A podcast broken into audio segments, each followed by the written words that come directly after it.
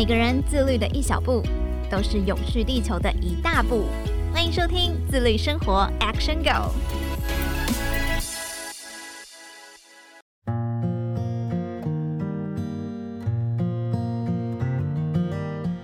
听众朋友，大家好，欢迎收听自律生活 Action Go，我是怡璇。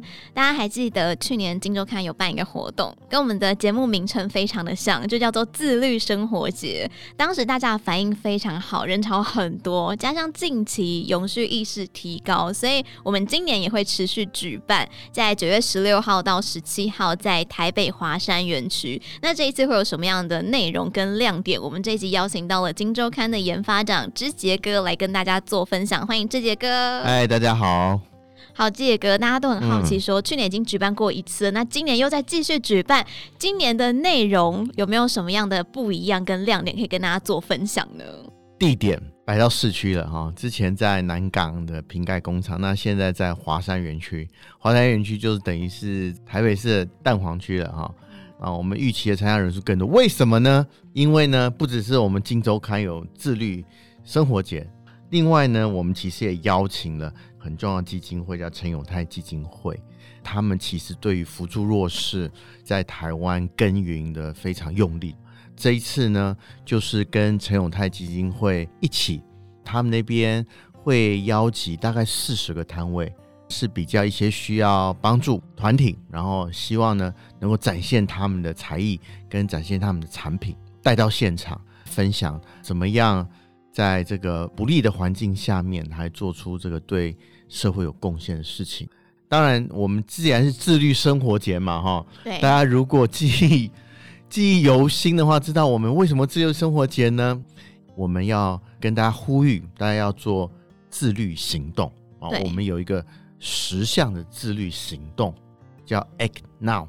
大家应该都听过这个 SDGs，是联合国倡议的。十七项对这个未来社会需要做的事情哦，包括解决贫穷啊，好，然后这个男女均等啊这些东西。可是大家都觉得，哎、欸，解决贫穷是我能做的事吗？好像是大人做的事情嘛，对啊，或者是这个法人或政府应该做的事情。那我能做什么去让地球的挑战能够有所缓解呢？特别是大家知道，今年的七八月是非常非常热哈。我们个人能做的事情，联合国就在 SDGs 旁边就标举了一个十项的 Act Now，我们在台湾就翻译成自律行动。这十个是我们个人借由我们改变生活方式就可以做到对未来地球帮助的，包括呢，第一个节电，随手关灯，这个对地球就有帮助。第二个呢，你多走路或是骑自行车，搭大众工具。第三个呢，吃更多的蔬菜。大家知道养牛养羊，特别是牛哦，它会排放很多的二氧化碳，然后放屁啊，然后会造成地球暖化。第四个呢，就是有意义的旅行。我们都知道，哎，这解封之后，大家都会去旅行嘛。可是我们可不可以让我们的旅行多一点意义？像我本人呢，我就可能之后可能会出国，那我这一次的打包行李就会，哎，我自己可不可以自备我的梳洗工具？如果说我有余裕的话，我是不是选择游轮？然后这种碳排比较少的，然后我是不是多选择一些大众交通工具的机会？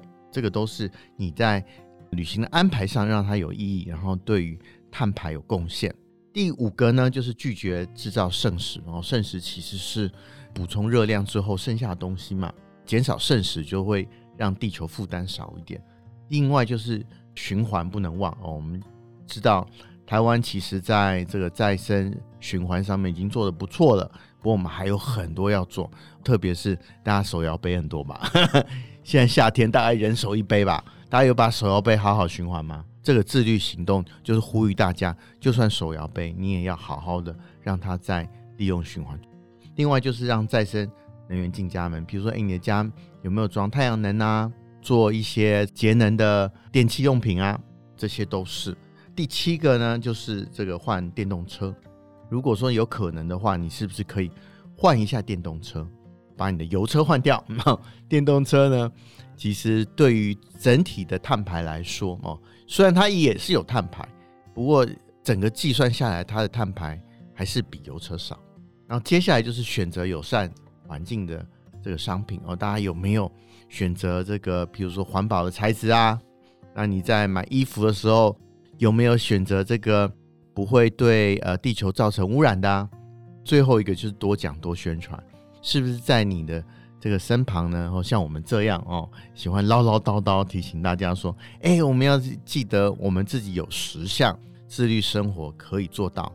其实我这边有一个统计资料可以分享给大家，就是我们的生活方式其实决定了大概百分之六十五的全球的碳排，其实不少哦。那如果说地球上十亿的人，现在有八十亿嘛，只要有十亿的人能改变。做到我刚刚讲的自律行动的话，其实就能减少大概五分之一的碳排。那我们自己可以用自己的力量，可以做到帮助地球，然后让我们这个气候变迁已经在进行了，没错。可是让它步伐慢一点，让它损害少一点。我们不要看到这个夏威夷的大火啊，日韩的水灾呀，或是我们现在我们看到南投哦，因为台风侵袭造成的损失是非常惨重的。那我们可以让惨重小一点，都可以从我们自律的十项行动开始做。那这也是我们呼吁大家自己进行这个自律行动十项的行动。然后呢，希望每一年透过自律生活节，把我们的成果，把我们的呼吁总结一次，跟大家用比较欢乐的方式然后做分享。所以，其实要改变社会，要改变我们地球，其实就是从这简单的十大行动开始就可以了。对。但是其实我还蛮好奇的，就是如果全世界所有人都这样子做的话，我们的地球能够回到它之前大概什么样的程度？因为我很好奇，这个是不是可逆的呢？哎、欸，我觉得可逆是比较在目前现在看是比较难，可是我们可以让它减缓。可逆当然是可逆，可是这绝对是下一个阶段的目标。我们现在让这个排碳的峰值现在其实还没达到，那我们希望让排碳的峰值呢，尽早达到，然后不要对人类的生活造成太大的影响。我觉得这个是在进行自律生活的时候是很重要的贡献呐。那让我们刚刚讲到十亿的这个地球人，如果努力的话，那我们是尽力想要让台湾做到这个十亿分之一，每一个台湾人都能够变成这个十亿分之一的一份子。我觉得这个是台湾能够对地球尽的。一份小小的力量。那十大行动刚刚有提到，其中一个叫做让再生能源进入家门。我觉得这个好像就目前我自己身旁朋友的家里面，好像很少看到这一块。这一块是比较 难达到。我们要怎么样在家里面有个再生能源呢？其实大家可以盘点一下，或是在管委会可以如果倡议一下，我们的屋顶能不能装一个太阳能板？然后我们今年的法规最新的规定。新的建筑就一定要有太阳能设备哦，oh. 这个就是再生能源进家门最简单的途径。那因为宜璇你是北部人嘛，对，你没有南部住透天或是自己有一栋那个房子啊，哦、那你也北部旁边也没有土地，嗯，其实你就看看有蛮多的，譬如说独栋啊、透天厝的中南部的听众朋友呢，他的家可能都已经有太阳能设备了。太阳能设备呢，除了你自己的用电需求以外，你如果有多的电，还可以卖回给台电，卖给台电你还可以赚一笔。据我们这个采访所得呢，其实确实有一些这个中南部的朋友们，就从此就不用缴电费了。哇哦，还有这个钱可以赚。我之前自己采访过一个八卦国小，在高雄。高雄呢，大家知道太阳很大，我们就采访四月份哦，十点热得不得了。那八卦国小呢？他在他的风雨操场跟他的学校大楼上面都有架这个太阳能板。八卦国小要电费嘛？哈，嗯，经费很拮据嘛，校长都很头痛。八卦国小校长不用头痛，因为呢，大太阳只要晒到十点，他那一天就不用付电费了。那十点之后就是多赚的。这个东西呢，就让八国小的。经费能够转移到其他地方。据我所知，八国小也算是高雄地区蛮早实施双语教育的国小，因为他们把哎这个付的电费省下来。那八国小可以，我相信大家如果有地有屋顶的话，哈，北部人当然是比较拮据。那如果说中南部的听众朋友的话，我相信你可以盘点一下旁边有没有地啊，然后你屋顶上可不可以装啊？都可以用太阳能。太阳能其实是非常简单的方式，就可以让你的再生能源可以引进你的家门。如果大家都可以盘点自己的屋顶，或甚至北部的朋友也能盘点，哎，结合管委会，然后让哎屋顶我们如果能架太阳能板的话，其实如果架一下，小则福利啦，大则电费啦，哈，都会有一些帮助。所以这个确实是我们自己可以做到的哦。那我觉得，因为太阳能板它其实很看天气啦，因为北部比较常下雨，不管是冬天还是夏天，夏天会有那个台风啦，还有午后雷阵雨，冬天又会有东北季风带来这个雨量。但是南部就比较多是太阳天，所以大家比较容易可以收集到。那如果在北部，除了太阳能这样的一个再生能源之外，还有没有什么可以在我们自家利用的再生能源呢？大家不要看北部太阳不好哦。嗯，你觉得北部太阳？跟德国比如何？德国纬度比较高啊，哦、所以呢，它太阳斜射的角度又比较斜啊。哦、照理说比台湾还烂吧？可是人家德国在太阳能算是是很大的贡献呢。所以说，以台北来讲好了，它的日照其实是够的。如果你有装太阳能板，它是可以指引的。一般的住家当然有一些种种条件限制，可是呢，比如说你公司的屋顶。北部有厂房嘛？那你可以去盘点一下，你可不可以做到这个事情？另外呢，就是你讲说再生能源嘛，如果我真的不能发电，不能绿电怎么办？怎么办？怎么办？嗯，啊，像我们这一次的这自律生活节，我们就来讨论，我们要不要买绿电凭证？哦，嗯，绿电凭证也是一个把再生能源引入这个我们的日常生活中的一个有发绿电的人，他把有一个证明书。然后他说：“哎，我有发绿电，我这个证明书，如果说你觉得我发绿电对社会有帮助的话，哎，你就可以购买我这个证明书，让你的你给我的经费能够让我在绿电发展上面更进一步。嗯、哦，那这是绿电凭证 T-REC。其实大家如果查经济部标准局的话，现在有很多绿电凭证在买卖。”这个就是，诶，虽然我没有办法做，不过呢，我可以用付费的方式取得绿电凭证，然后让真正发绿电的人有更多的经费去做绿电的发展，这个也是另外的贡献。所以不要以为你家没有太阳能板，你就不能做这个绿电的贡献，还是有的。那以后呢，我们台湾呢，譬如说啊、哦，你可能以后这个绿电可能可以交易的。你也可以去买绿电哦，像我的亲戚在这个加拿大生活，他们就可以选择你要哪一种电。那我们因为电业法的关系，这个还没有自由化。那我相信台湾会走到这一步的。那你是德国的话，你也可以选择；澳洲的话也可以选择。诶，我到底要哪一种电？我要灰电，灰电就是绿电加上传统的石化这个能源发的电哈，灰电、绿电或是哪一个电？那我相信台湾以后在电业法修正之后，我们可以有这种自由度选择的话，台湾呢，因为法令的限制，然后我们再生能源其实也不够哈，大家常听到企业自己要绿电都不够了，所以家用的呢就只好放到后面一点去了。我们先给台积电，先给这联发科哦，这些苹果供应链或是这个国际大厂供应链的这些厂商能够取得绿电，然后接下来才是我们。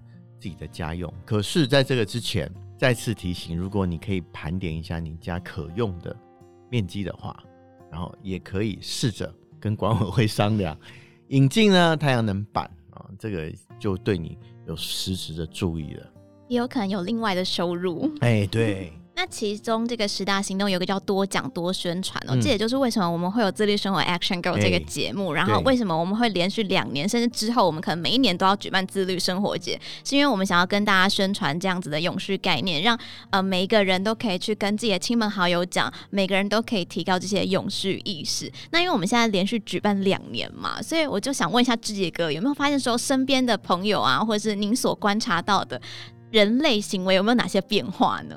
欸我觉得这一年中间哈，虽然我们看到气候变迁造我们城影响越来越严重，不过我们也看到自律行动确实也更进一步了哈。比如说，诶，我们公司旁边就有麦当劳，麦当劳以前是用纸杯，可是我们这个公司旁边的麦当劳呢，现在已经用这个循环杯了。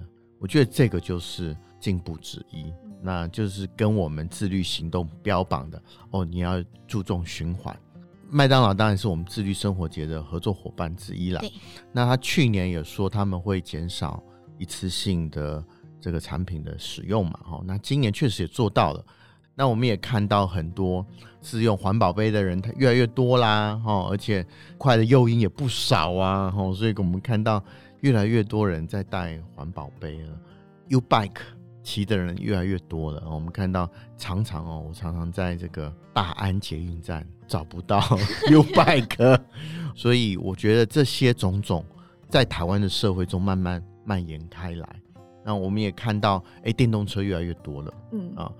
台湾呢，除了这个我们最早的电动车先驱以外，也有其他的机车厂家也加入了，就不用讲说我们汽车渗透率哦也越来越高，然后环保法规越来越严格，所以让汽车厂商这个推出，就算你没有推出电动车，你的混合动力的车辆，就 hybrid 的车辆也越来越多，我觉得这都是进步的象征。当然哦。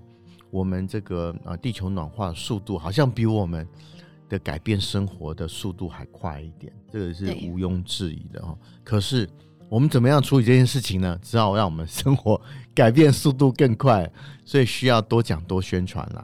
就是多讲多宣传，大家觉得啊，根本狗吠火车啊，哎，你这很虚伪啊，你自己都没有做这件事情。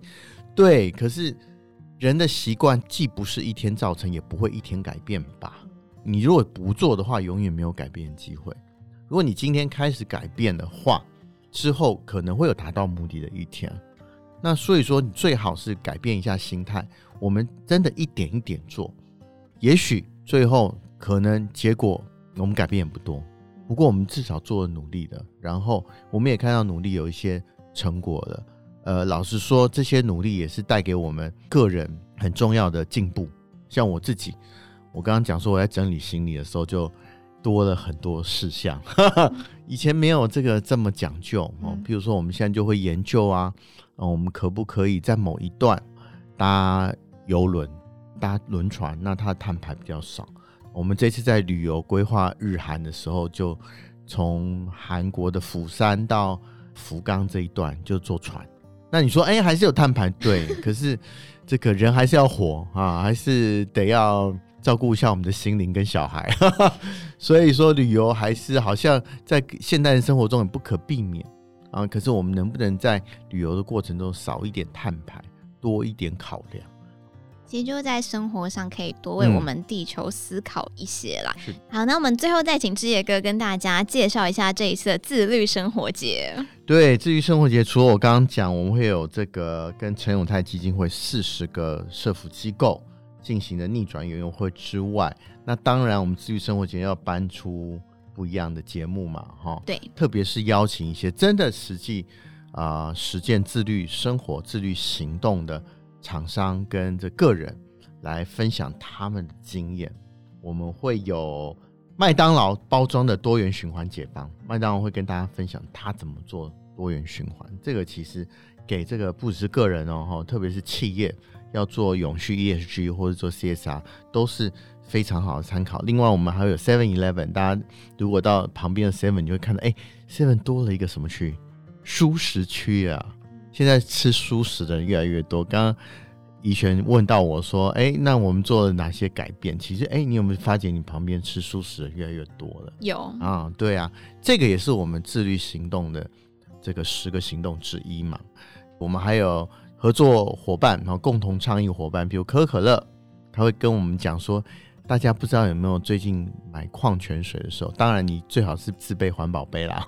如果你紧急状况一定需要买这个瓶装矿泉水的话，你应该看到橱窗里面会有一个叫 Bonaqua，它没有上面的那个塑胶标签，对于回收啊，对于这个材质都会有帮助，也更符合我们自律行动。塑料标签上面有一个最重要的是什么东西？条码。嗯，你没有刷那个，你没办法结账。那没有那个怎么办？你条码印在哪？啊，印在瓶盖上。印在瓶盖上，你光是沟通你 Seven Eleven 的结账，你就要沟通多少？花多少力气去沟通？这找不到啊，怎么结啊？所以这个就是要花很多很多功夫才能做到这个自律的一小步。那可是他们确实是做到的。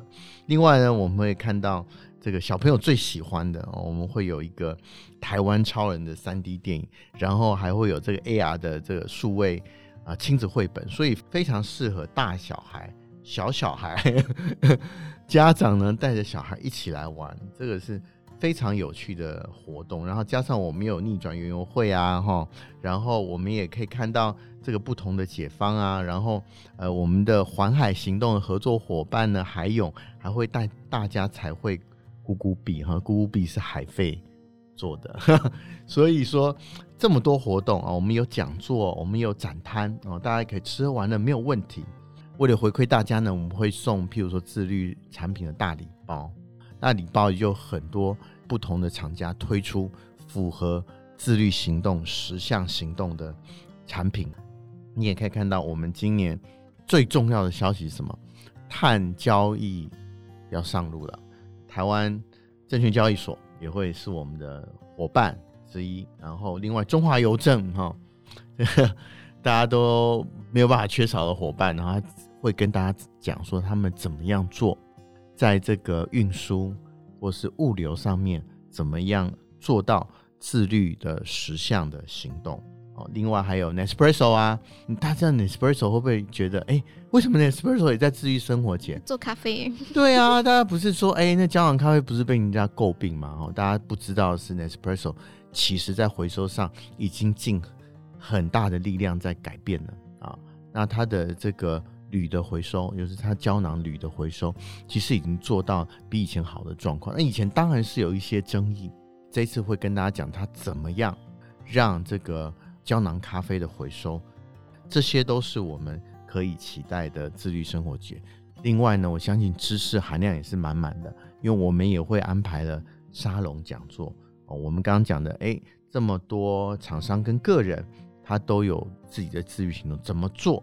像我个人在做自愈行动的时候，我就有很多两难。口渴的时候，到底要不要去买瓶装水？在进摊的时候也碰到两难。譬如说，海永公司的负责人自己生了小孩，我第一个问他就是：啊，你买尿布吗？他们真的用布尿布。自愈生活不是一件简单的任务，一定会有两难。你真的要推行这个十个到你的产品，到你的生活上去，一定会有。不方便的地方，那我们透过这些分享，做到自律行动的这个十项的标准，就是我们这一次自律生活节最想跟大家分享的部分。所以这两天的活动内容是非常丰富精彩，大家一定会有非常多的收获。而且小朋友就是从小扎根教育，认识我们地球，爱护我们环境，一起可以守护我们地球的未来。对，没错，有两天哦，两天都有不同的节目，嗯嗯、都很好玩。所以你第一天来之后。第二天也不要错过。所以其实十大行动，大家就可以从一项一项的这样慢慢的开始来做全部的行动，就是从小地方开始做起来，开始自己的自律生活啦。那如果不知道怎么行动，欢迎大家九月十六号、十七号可以到台北华山园区来参与我们的自律生活节。每个人的自律小步呢，就是永续地球的一大步。今天真的非常感谢之杰哥来到节目中跟大家分享，也谢谢各位听众朋友的收听。那我们就下次再见喽，拜拜，拜拜，下次见。